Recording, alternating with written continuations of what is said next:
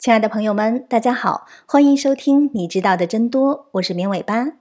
我们的节目是每周一到周五的晚上七点准时更新，大家可以在喜马拉雅、荔枝等音频平台收听，也欢迎大家添加绵尾巴的微信投稿和建议，二七七五零六五三零等你来哦。可能很多人会有这样的疑问：都有了 GPS 了，那为什么还要做北斗呢？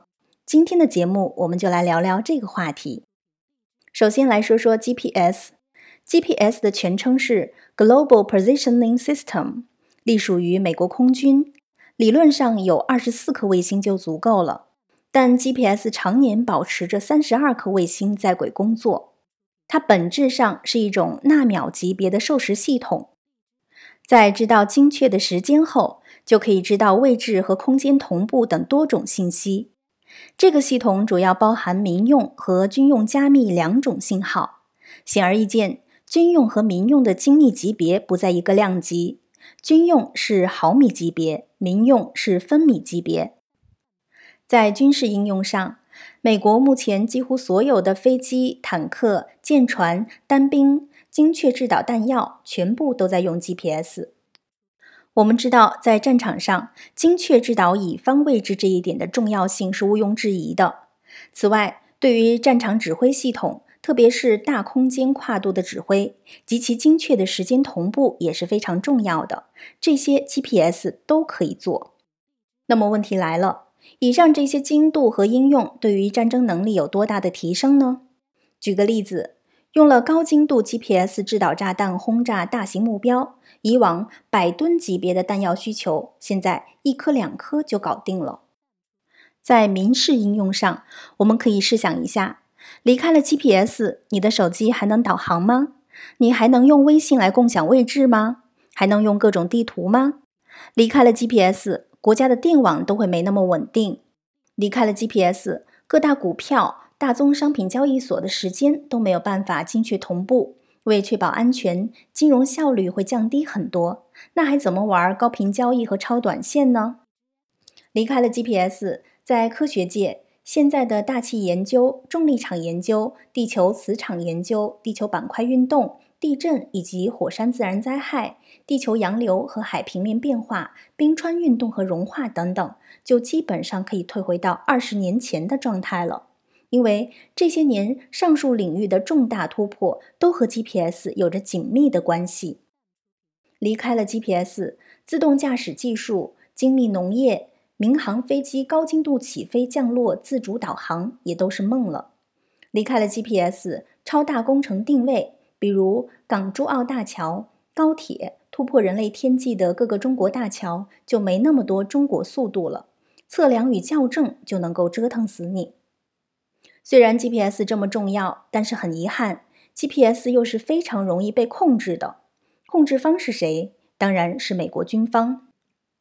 在美国军方的控制下，自然是以美国的利益为第一位。在面对俄罗斯同样的格洛纳斯系统挑战之前，GPS 系统在所有的民用信号上都放了干扰。后来为了应对竞争，才在两千年取消了这个干扰。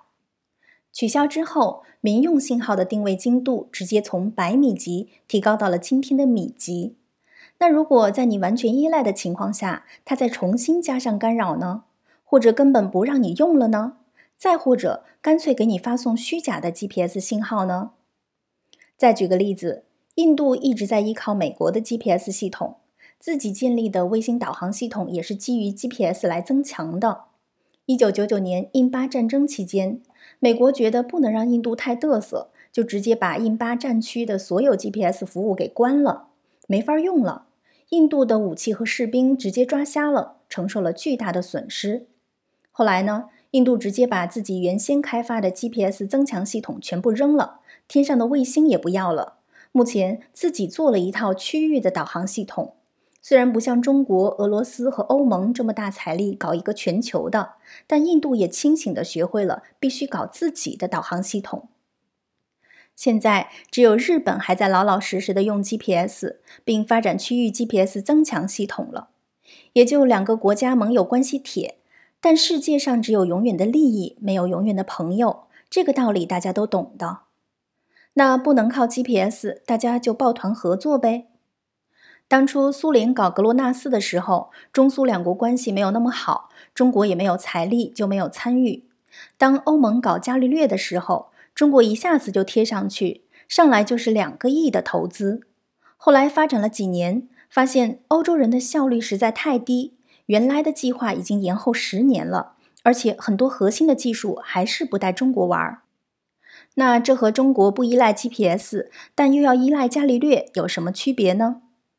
出了事儿，美国敢整死你，难道欧洲就全是圣母了？而且欧洲明显跟美国更亲近，好吗？